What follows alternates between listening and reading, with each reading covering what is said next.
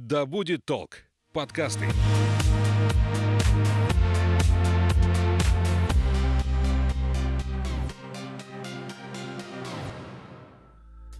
Привет, я Настя, и это подкаст «Ой, не туда».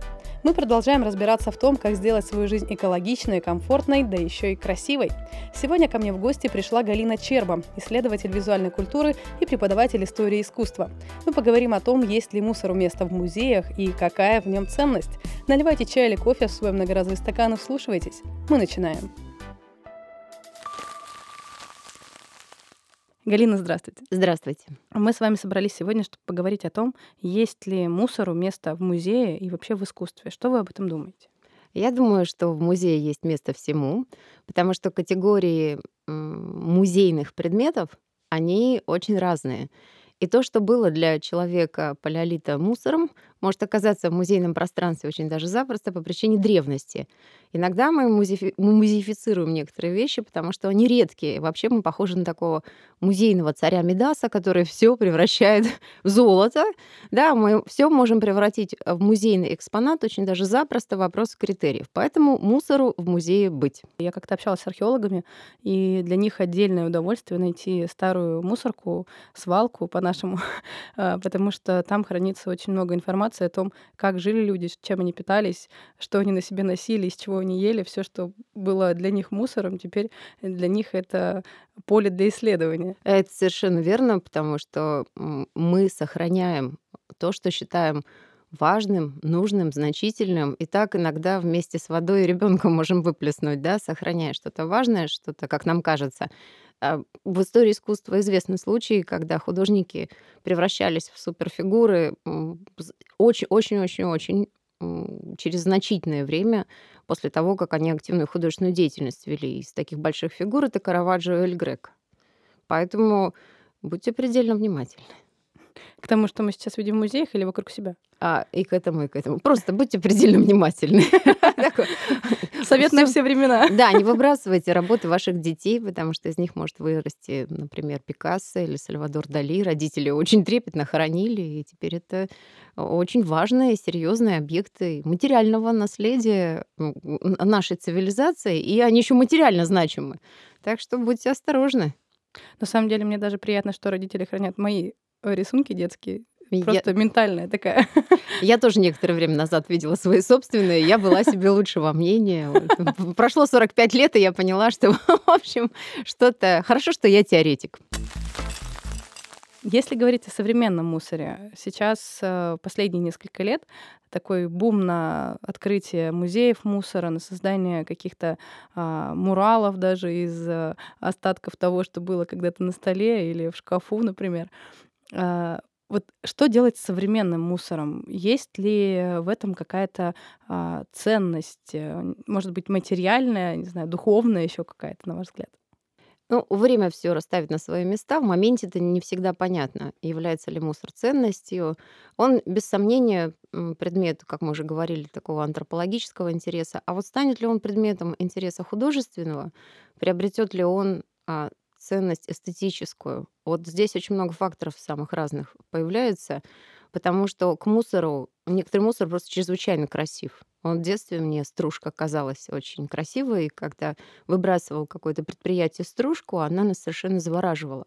Да, некоторые предметы, которые мы считаем а, отходами, они просто эстетически красивые. Это первый момент, эстетическая составляющая.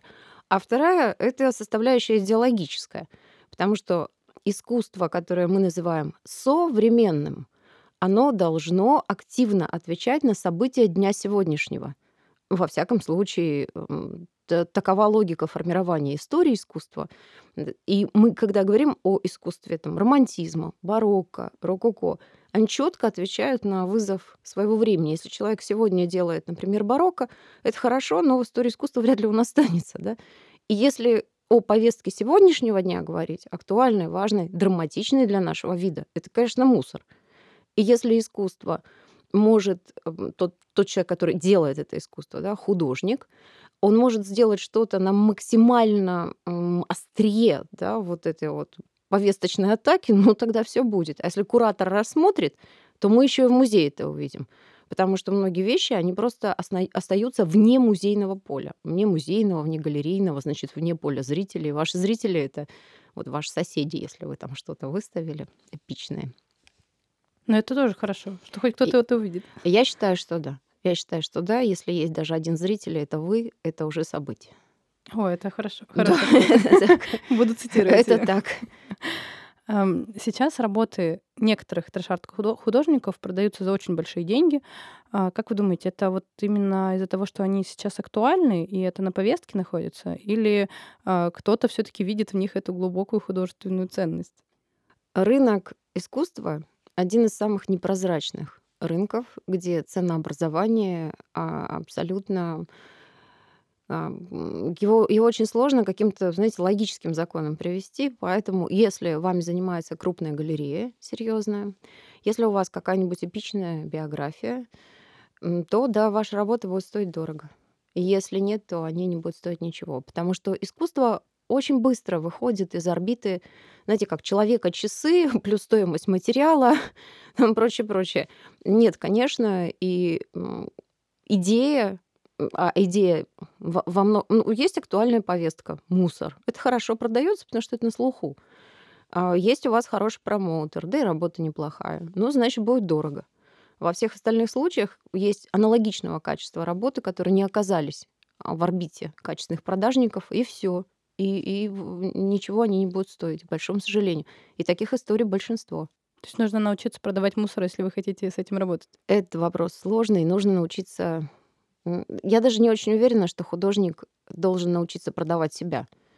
Э, Иногда кому-то это дано от природы, когда он может одновременно быть хорошим коммерсантом и хорошим творцом, но реже как-то это все разводит в стороны, потому что когда ты пытаешься продавать, ты же немедленно ограничиваешь твой творческий полет вопросами транспортабельности да, своего произведения, сохранности, а понравится ли это зрителю и прочее, прочее. Ты как будто бы ограничиваешь себя.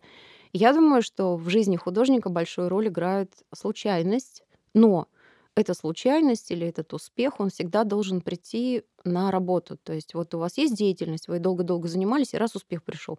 Потому что успех придет, а вы ничего не делали. И тогда ничего не произойдет. Поэтому, конечно, удача здесь имеет значение.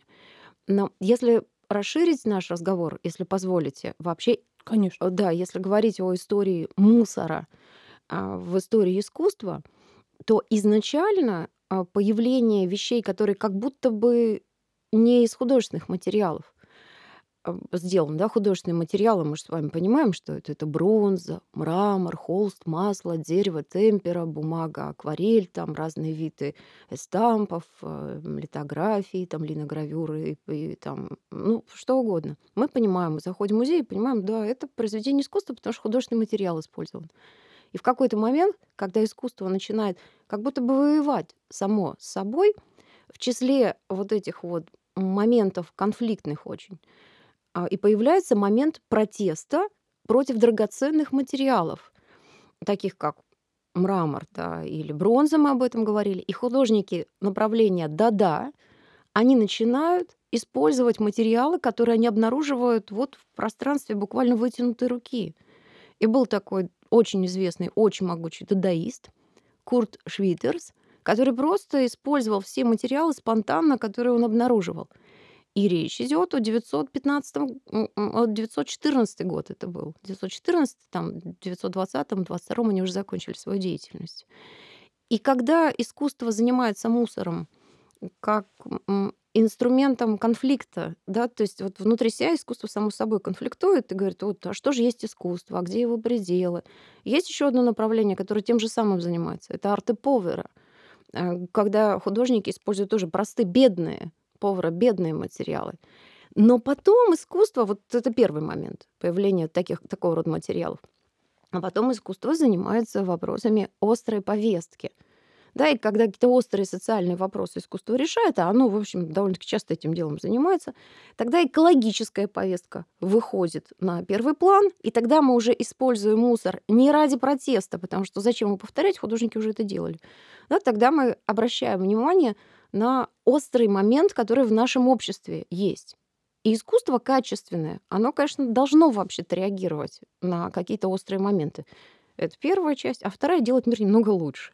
Да, потому что в какой-то момент искусство как будто бы только вглядывается во все, все, все драматичное, а как будто все прекрасное оставляет за пределами. Не, и так, и так можно. И если говорить о мусоре, вот эти два момента, да, протест такой чисто художественный против материалов и а, обращение внимания на повестку сегодняшнего дня острова. Есть еще один случай, когда художник лишен материалов художественных, и такие моменты, они тоже в искусстве есть. Это художник русский Вадим Сидур. Дело в том, что в, в то время, когда он занимался своим творчеством художественным, он скульптор один из, как мне кажется, наиболее сильных скульпторов XX века, то у него государство просто отменяет, ну, оно запрещает ему приобретать материалы, просто, просто лишает его доступа к материалу, потому что вы не могли пойти в магазин в 70-х годах 20 века в СССР, дайте мне бронзу, пожалуйста, я тут кое-что отлить хочу. Это невозможно было, ее выписывали. Да, многие художественные материалы, они не были в открытом доступе. И он начинает собирать мусор и называет это искусство гроп-арт. Потому что мало того, что из этого мусора он делает объекты, потому что мы тут уже о скульптуре говорить не можем, он еще колотил маленькие гробы вот из этих вот дощечек, потому что считал, что это искусство никто не увидит. Так оно и останется у него мастерской. Вот такой еще сюжет использования мусора. Ну вот вы меня хотите спросить про экологическую повестку. Ой, не туда. Бывали ли вы в музеях мусора? Нет. Хотели бы туда попасть? Да, потому что я любопытна очень, и у меня все сферы проявления человеческого, которые так или иначе могут с визуальной культурой сопрягаться, они меня интересуют. Да, я бы хотела. Я просто поделюсь тогда с вами немножко своим опытом, потому что я как человек, который погружен именно в эту тему, не то... Я думала, вы еще явка, явками поделитесь и паролями. А, ну, в Омске, к сожалению, таких музеев э, на данный момент нет. А, я была в Калининграде, там в Зеленогорске есть, э, под Зеленогорском, э, есть музей мусора. И в Санкт-Петербурге я была еще в музее мусора. Э, у них абсолютно разная концепция. В Калининграде это больше именно экспонаты, созданные из всего, что является мусором или похоже на мусор, то, что уже не используется. Например, кресло из э, старых мячиков для тенниса э, или там э, картина из проводов каких-то. Они, местные художники все это делают. А, а, но в Петербурге меня больше поразил музей, потому что у него совершенно другая концепция. Вот таких вот э, историй, когда есть экспонаты, созданные из э, мусора, их довольно много. А в Петербурге это у них концепция такая, что ты как бы заходишь в музей и проходишь через э, путь э, сортировки муссора. А, да, есть, это интересно э, изнутри. Да, у них даже есть э, комната, э, которая посвящена а, периоду СССР, когда все сортировалось, все мылось и перерабатывалось. Я помню этот момент. Вот, то есть это такое погружение для а, тех, кто застал это время, еще и немножечко в прошлое.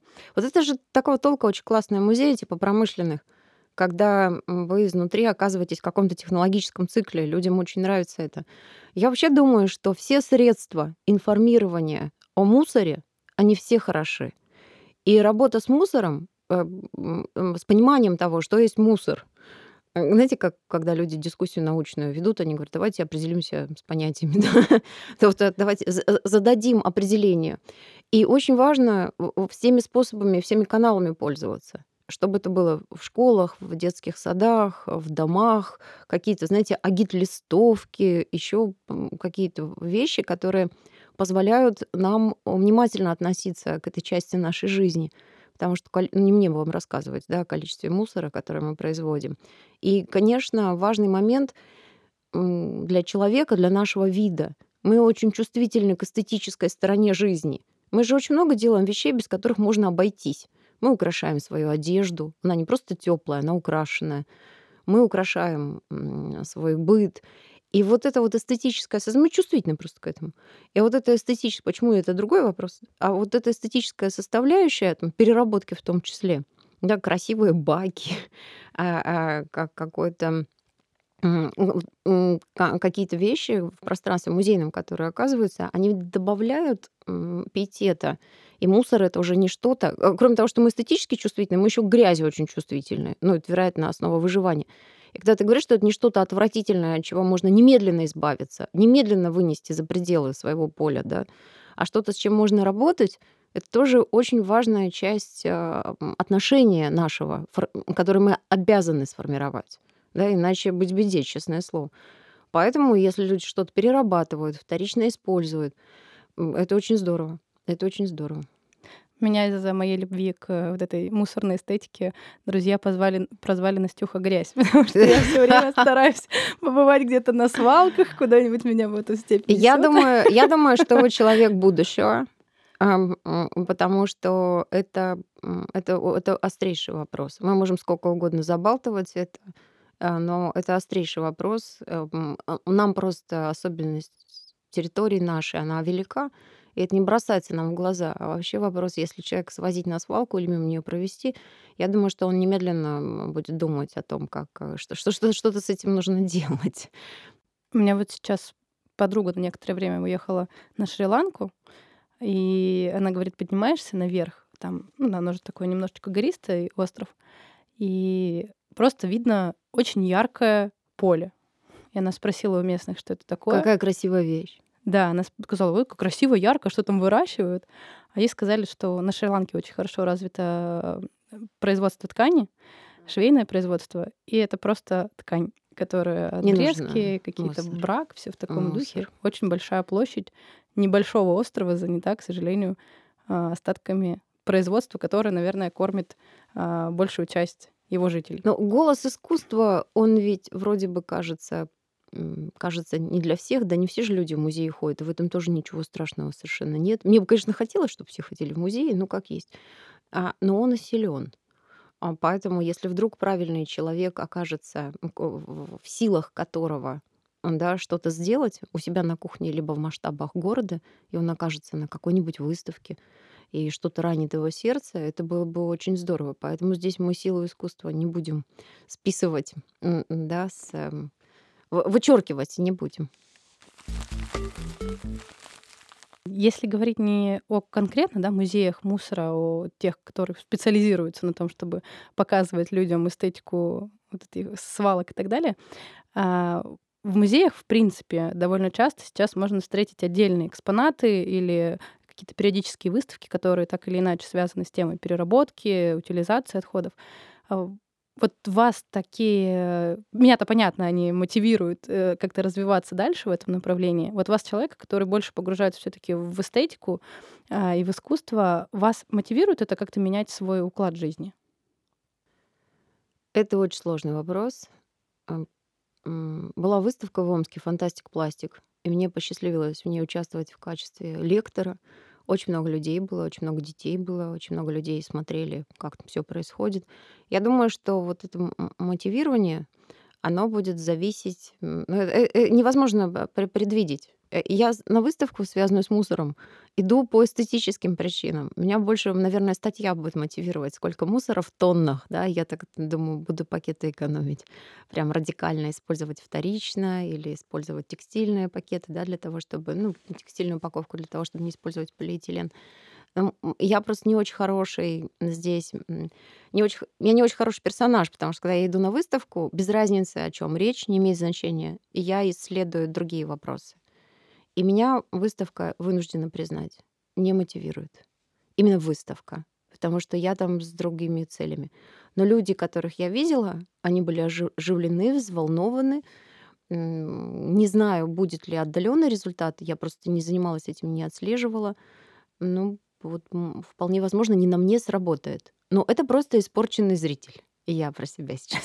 Вопрос о мусоре, да, я не, не очень свежий зритель, да.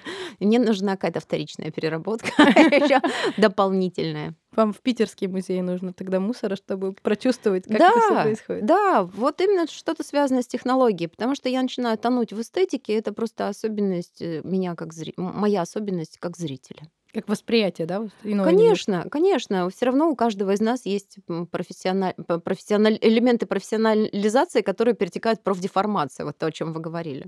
Они пойти в музей мусора, да, из всех возможных. Ну да, в Петербурге пойти именно в музей мусора, это, конечно, сильно. Мне кажется, это элегантно даже как-то. Почему бы нет?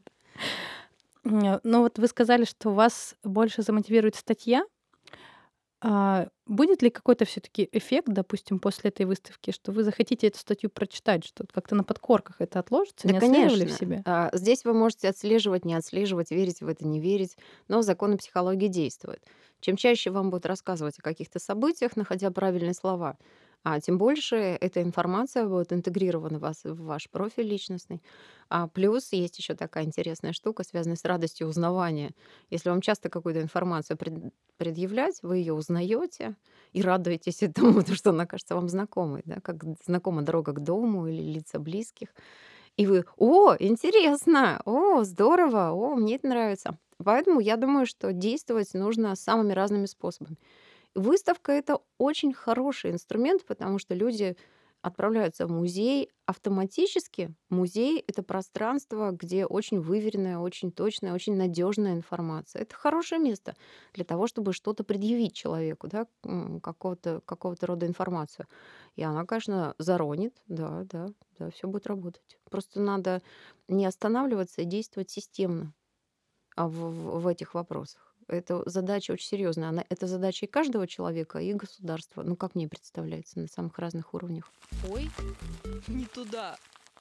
Вы уже немножко вспомнили про вашу лекцию. Я на ней тоже была. Да, спасибо. Я очень тронута. очень приятно. Спасибо ну, большое. Вы говорили о том, как разные полимеры используются в в том числе в украшениях и в искусстве. У меня есть в коллекции украшений опять той же самой подругой, с которой сейчас находится на Шри-Ланке, подаренное колье, или я не знаю даже, как это назвать. Называйте колье.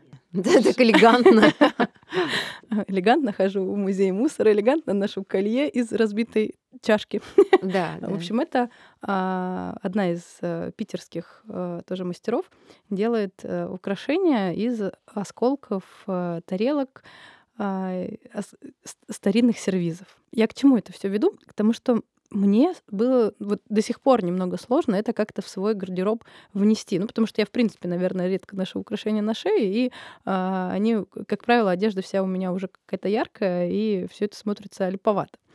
А, но вот э, вы, когда рассказывали о разных украшениях, а, встречаете ли вы вот такое в не знаю, на других людях, в магазинах, где-то на витринах. И как вы воспринимаете такие украшения? Вы здесь просто прям в болевую точку попали. Мне, я скажу почему. В Омске мне посчастливилось работать с Василием Мельниченко, очень интересный фотограф, художник, куратор, преподаватель. И была выставка, часть экспозиции которой составляли украшения, изготовленные очень интересным тоже омским фотографом. И в, в тот момент он выступал в качестве художника Юрию Кузьменко. По-моему, кто-то еще делал, я вот только Юрию помню. И они делали из пивных крышек, очень красивых, колье.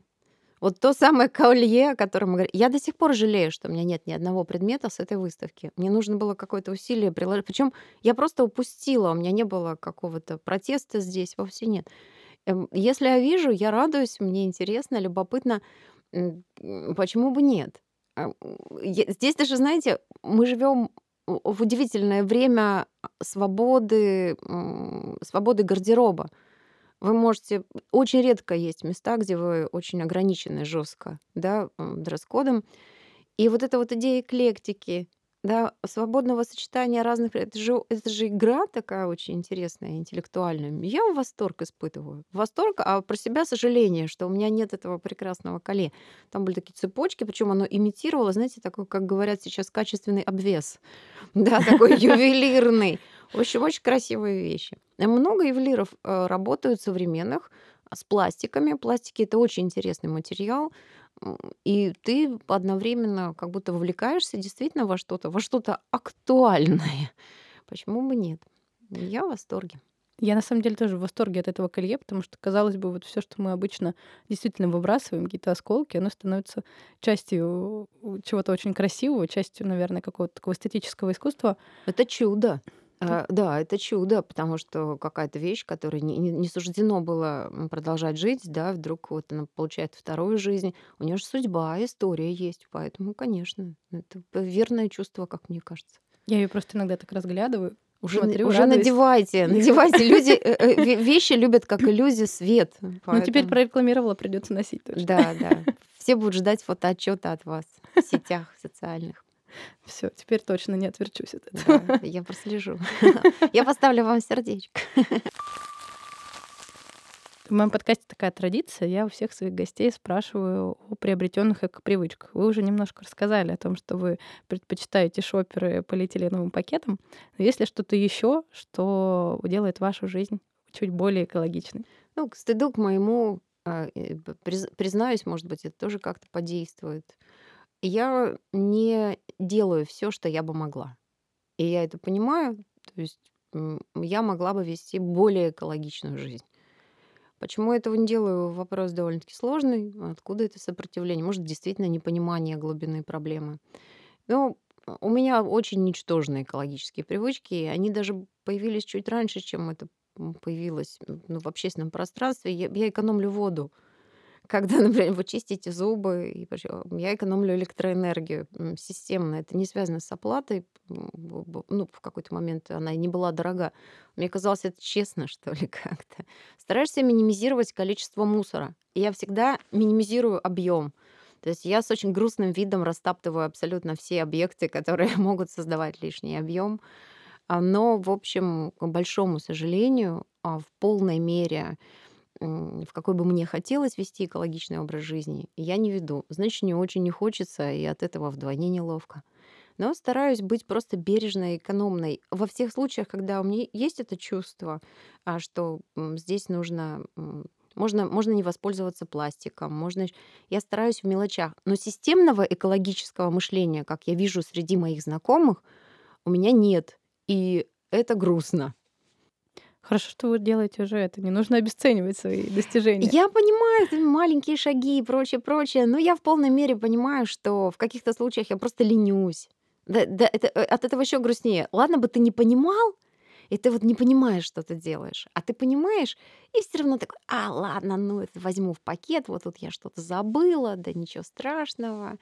И, в общем, конечно, хочется какую-то другую жизнь вести, но, возможно, возможно, от, от мыслей да, до действий есть как, какой-то шаг, может быть, я его и сделаю в ближайшее время, после нашего разговора весьма мотивирующего.